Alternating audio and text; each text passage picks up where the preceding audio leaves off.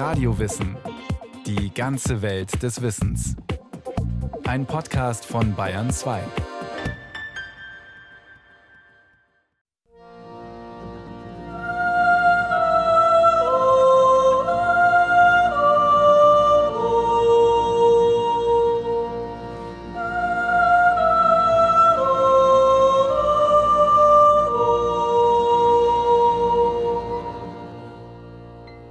Ich versichere euch nochmal, liebe brave Tiroler, kein Jota an eurer Verfassung soll geändert werden.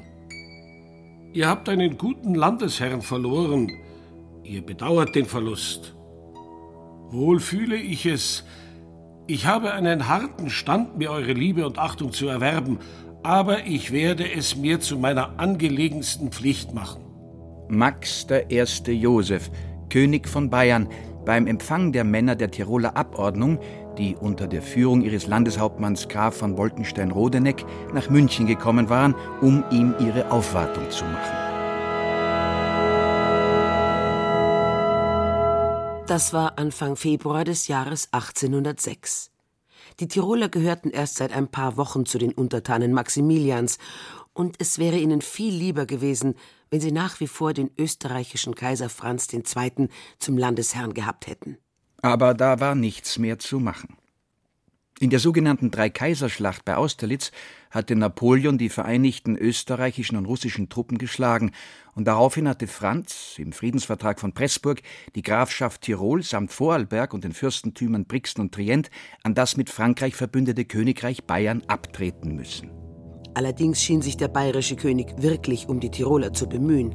Er lud die Deputierten ein, mit ihm an der königlichen Tafel zu speisen und vor allem, er versprach ihnen, dass ihr Land umsichtig verwaltet und auf keinen Fall geteilt werden würde.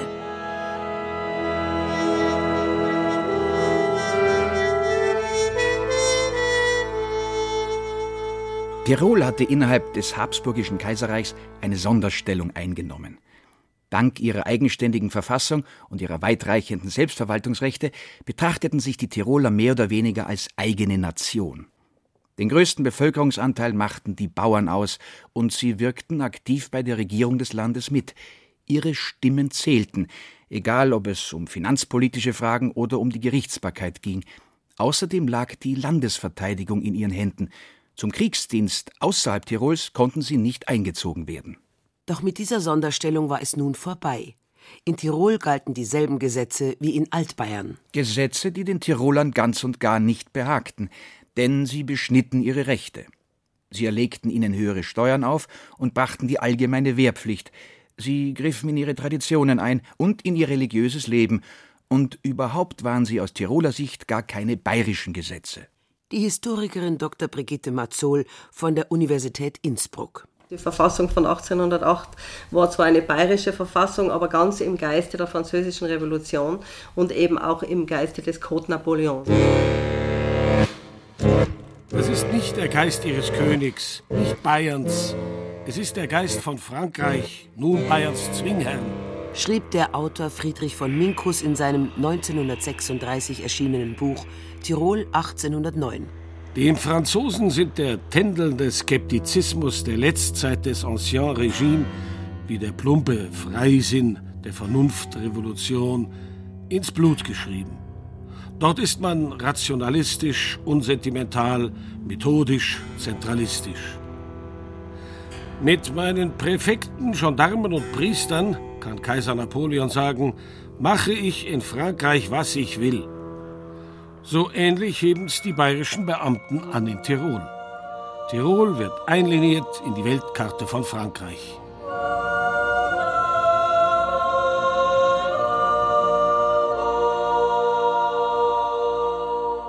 Den Tirolern kam es verdächtig vor, dass der Mann, der entscheidend verantwortlich war für die neue bayerische Verfassung samt der daraus resultierenden Gesetze, dass dieser Mann einen französischen Namen trug, Montgelat. Allerdings, Maximilian Graf von Montgelat war in München geboren. Er stand in bayerischen Diensten und bekleidete unter Max I. Joseph gleich mehrere Ministerämter. Montgelat hatte ein ebenso ehrgeiziges wie umfassendes Reformwerk in Angriff genommen. Es war geprägt vom Rationalismus und dem Geist der Aufklärung. Seine Ziele? Abschaffung der Privilegien von Adel und Klerus, gleiches Recht, gleiche Besteuerung und gleicher Zugang zu öffentlichen Ämtern für alle. Pressefreiheit und Religionsfreiheit, allgemeine Schulpflicht und allgemeine Wehrpflicht. Eine Verwaltung, getragen von Beamten, die nicht nach ihrem Stand, sondern nach ihrer Befähigung ausgewählt werden. Vor allem aber keine Lenkung des Staates durch einen absoluten Monarchen mehr, sondern ein Staat, dem auch die Fürsten zu dienen haben. Mogelas Reformen waren fortschrittlich, zum großen Teil sogar dringend notwendig, aber deswegen noch lange nicht überall willkommen. Widerstand setzte ihnen unter anderem die katholische Kirche entgegen, auch in Altbayern, vor allem aber in Tirol. Gerade die antikirchlichen Maßnahmen, wieso sind die den Bayern nicht so negativ aufgestoßen wie den Tirolern? Und da kann man sicher sagen, es hängt mit der Fremdherrschaft zusammen, denn es kam von außen. In Bayern kam es, wenn man so will, von innen. Es ist eine innerbayerische Angelegenheit gewesen.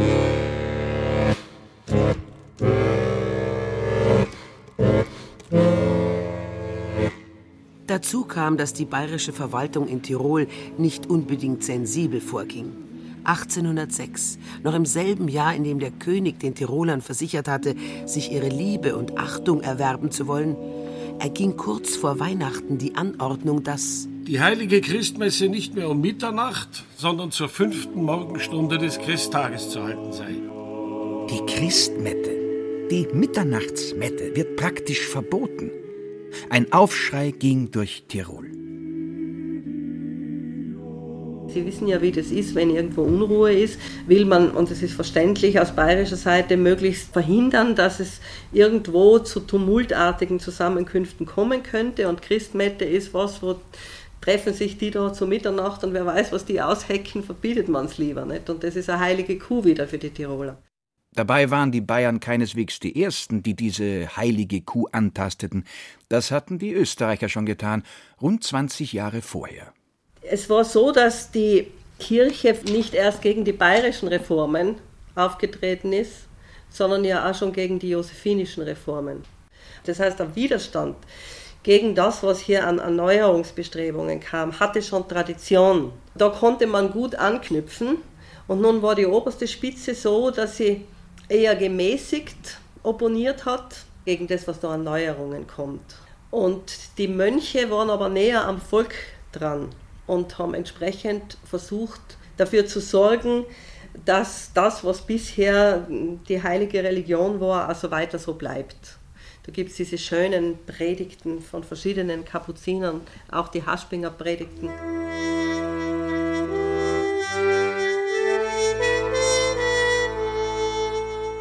Die Kapuziner, deren Klöster in Meran und im Finchgau im Sommer 1808 aufgelöst wurden, weigerten sich nicht nur, die Erlasse der bayerischen Behörden auszuführen, sie forderten außerdem die Bevölkerung zum Boykott auf. Der bekannteste und radikalste von ihnen war Pater Joachim Haspinger. In dem 2001 entstandenen Film Die Freiheit des Adlers wird Haspinger als der fanatische religiöse Fundamentalist dargestellt, der er vermutlich auch in Wirklichkeit war. Er ruft das Volk zum bewaffneten Widerstand auf. Der Wolf ist über uns gekommen. Napoleon, der Wolf aus Korsika, er will unseren Glauben ausrotten. Er will unsere Seele verderben. Er will unsere jungen Männer rauben, dass sie auf den Schlachtfeldern Europas für ihn verbluten. Und der Engel des Herrn sprach, Friede den Menschen auf Erden, die guten Willens sind. Und ich sage euch, Unfried dem Wolf, der nicht guten Willens ist. Kampf dem Wolf, dem sich ganz Europa unterwirft. Wir unterwerfen uns nicht. Wir werden die Tore der Hölle für ihn aufmachen. Und er wird staunen, wenn er den Namen Herr des Landes das da aussteht, wieder ihn, den mächtigsten Kaiser der Welt, das heilige Land Tirol.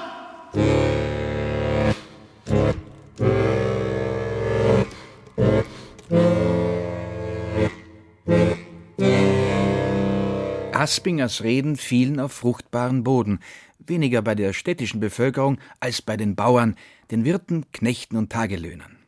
Die Bürger von Innsbruck, Bozen und Trient taten sich leichter, sich mit den Maßnahmen der bayerischen Regierung zu arrangieren. Manche begrüßten sie sogar, die Einführung der Pockenschutzimpfung zum Beispiel.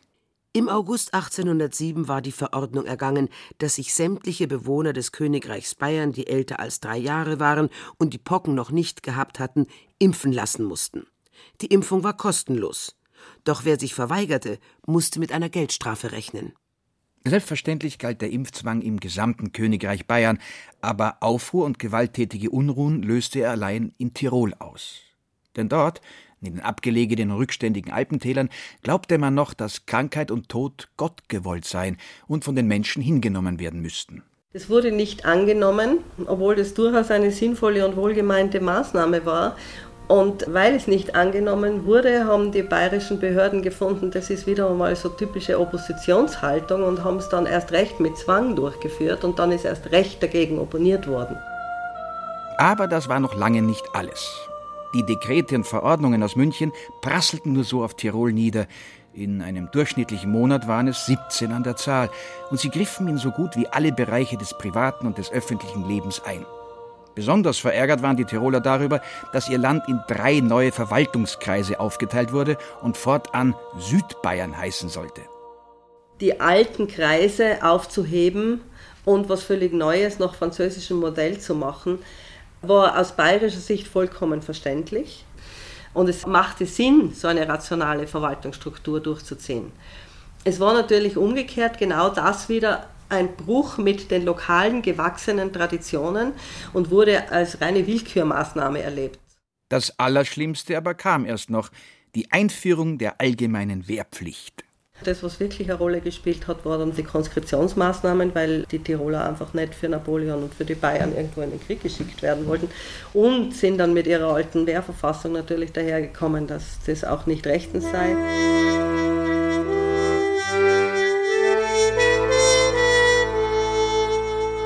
Im Volk gärte es, die Bauern griffen zu den Waffen.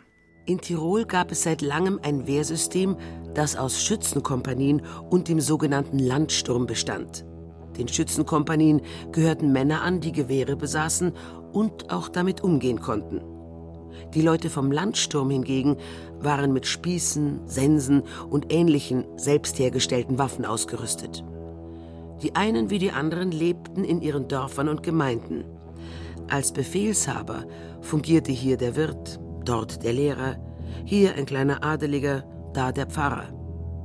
Offiziersränge gab es so wenig wie Exerzierplätze, aber wenn es sein musste, konnte sehr schnell ein Heer von 15 oder 20.000 Mann zusammengerufen werden. Die bayerische Regierung wusste, dass sich etwas zusammenbraute. Seit einiger Zeit schon ließ sie Männer beobachten, die sie als Rädelsführer einstufte. Einer von ihnen war Andreas Hofer, ein Wirt und Viehhändler aus dem Passaiertal. Es entging den Behörden nicht, dass Hofer gemeinsam mit ein paar anderen Anfang des Jahres 1809 nach Wien reiste und sich dort mit Erzherzog Johann, dem Bruder des Kaisers, traf. Warum man die biederen Tiroler überhaupt in der Wiener Hofburg empfing, war leicht zu erraten. Österreich rüstete zu einem neuen Feldzug gegen Napoleon. Da konnte ein gleichzeitig stattfindender Aufstand in Tirol militärisch ganz nützlich sein. Die Historikerin Brigitte Mazzol von der Universität Innsbruck mit Volksaufständen wurde gezielt gerechnet von denen, die den Krieg angezettelt haben. Sollte auf mehreren Ebenen stattfinden, der Krieg. Einerseits offizieller, regulärer, traditioneller Krieg, unterstützt von Volksaufständen. Begeistert war der Wiener Hof von den Tirolern nicht. Gewiss, Hofer in seiner Tracht war eine eindrucksvolle Erscheinung, ein kraftstrotzendes Mannsbild mit einem dichten schwarzen Bart, andererseits eher ungebildet, eine Ahnung von moderner Kriegsführung hatte er nicht. Freiherr von Hohrmeier, ein Berater von Erzherzog Johann, hatte Ahnung. Die Spanier, so wusste er, bekämpften die Franzosen in ihrem Land mit Guerillataktiken. Warum sollte man das nicht auch hierzulande versuchen? Eher widerwillig stimmte der Kaiser zu und versprach den Tirolern Unterstützung. Doch die Tiroler schlugen los, ohne darauf zu warten, dass ihnen österreichische Truppen zu Hilfe kamen.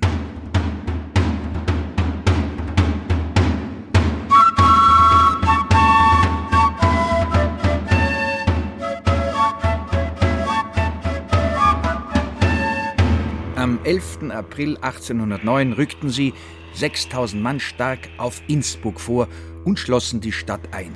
Am nächsten Tag gegen 10 Uhr vormittags war sie erobert. Ähnlich ging es in Hall. Auch dort mussten die Bayern das Weite suchen oder sich ergeben. Die Wucht des Angriffs kam für sie vollkommen unerwartet. Ein paar Tage später zogen österreichische Truppen in Innsbruck ein. Tirol war ins Reich von Kaiser Franz heimgekehrt, die alte Ordnung wiederhergestellt. Die Tiroler hatten das Unglaubliche geschafft. Es blieb nicht bei Anfangserfolgen. Die Aufständischen waren hoch motiviert und sie verstanden es, das Gelände, Täler, Schluchten und Wälder, in denen die bayerischen und französischen Verbände schlecht operieren konnten, zu ihrem Vorteil zu nutzen. In drei Schlachten am Berg Isel bei Innsbruck setzten sie sich gegen den Feind durch und brachten ihm schwere Verluste bei. Ähnlich verliefen die Auseinandersetzungen auf anderen Schauplätzen.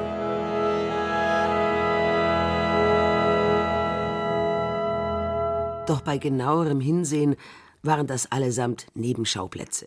Denn das Schicksal der Tiroler entschied sich fernab von Tirol. Schon fünf Wochen vor der dritten Bergiselschlacht vom 13. August 1809, bei der 15.000 Tiroler Bauern über 14.000 bayerische und französische Soldaten triumphierten, hatte Napoleon die Österreicher bei Wagram entscheidend geschlagen. Eine der Bedingungen für den anschließenden Waffenstillstand war, das österreichische Militär musste Tirol räumen. Ende Juli war es abgezogen, mit ihm der Verwaltungsapparat.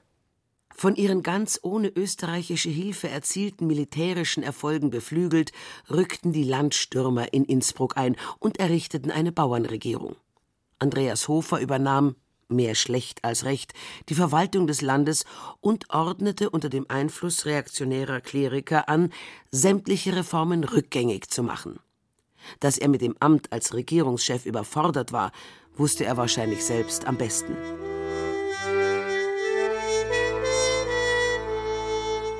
Im Oktober wurde im Schloss Schönbrunn ein weiterer Friedensschluss unterzeichnet.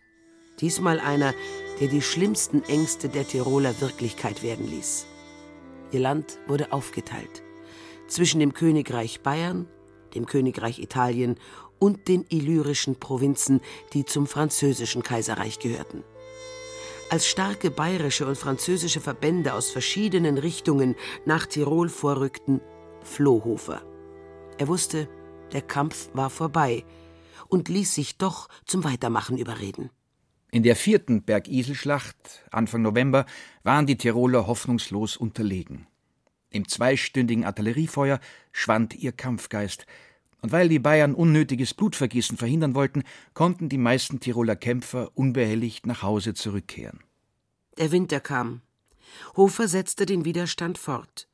Aber sein Gefolge bestand nur noch aus ganz und gar Unbelehrbaren wie Pater Haspinger und solchen, die ohnehin nichts mehr zu verlieren hatten. Ein paar kleinere Erfolge erzielten die Aufständischen noch, die Schlussbilanz aber fällt denkbar schlecht aus. Es war eine katastrophale Niederlage. Es ist nachher schlimmer gewesen als vorher. Tirol war nachher dreigeteilt. Es ist auch wirtschaftlich eine Katastrophe gewesen. Feiern kann man da eigentlich ganz wenig zu 1809.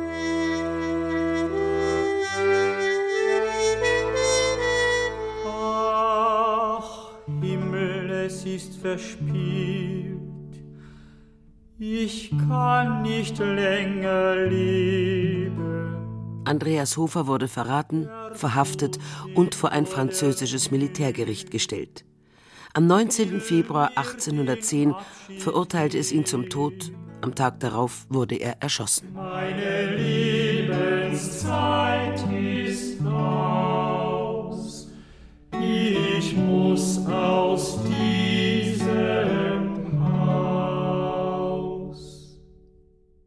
Laufe der Jahre und Jahrzehnte wurde Andreas Hofer zum Mythos. Manche sahen in ihm einen zweiten Wilhelm Tell. Kupferstiche bildeten ihn ab, und man erzählte sich Geschichten wie die, dass bei seiner Geburt ein Stern in der Form eines Säbels am Himmel gestanden sei. Einigermaßen wirklichkeitsnah dürfte das Bild sein, das sich die bayerische Polizei von Innsbruck von ihm gemacht hatte. Sie hatte ihn schließlich genau beobachtet.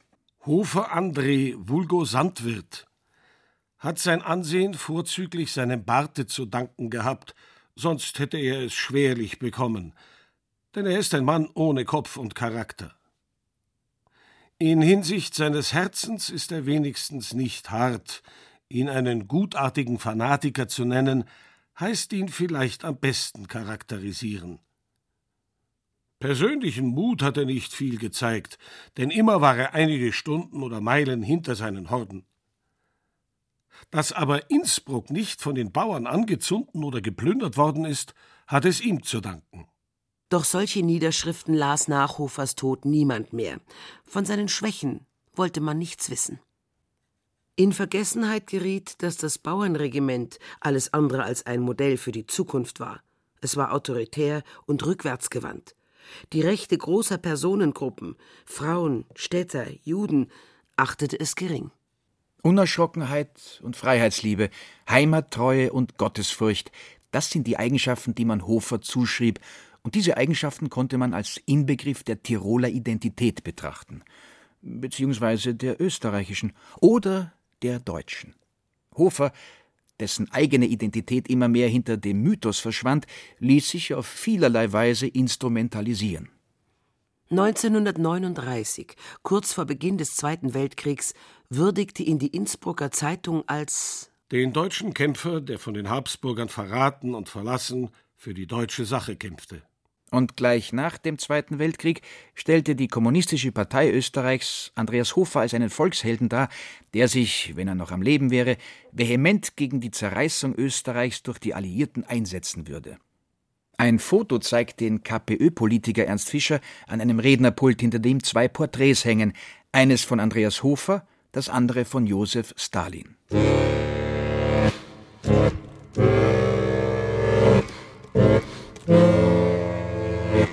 2500 Tiroler Männer und Frauen haben den Heldenmut, den Opfersinn und die Unbeugsamkeit mit dem Leben bezahlt. Und gerade Österreich, zu dem die Aufständischen unbedingt hatten gehören wollen, schränkte nach dem Krieg die Rechte der Tiroler stärker ein, als es die Bayern getan hatten. Das war vermutlich schwer vermeidbar. Denn Bayern wie Österreich waren absolutistische Staaten und als solche reformbedürftig. Tirol aber hatte die historische Entwicklung zum Absolutismus gar nicht mitgemacht. Viele der Neuerungen waren hier überflüssig und unangebracht. Dass sie trotzdem energisch und in vielen Fällen blind gegenüber den herrschenden Verhältnissen durchgedrückt wurden, konnten Hofer und seine Mitstreiter nicht verstehen. Viele seiner Verehrer verstehen es bis heute nicht.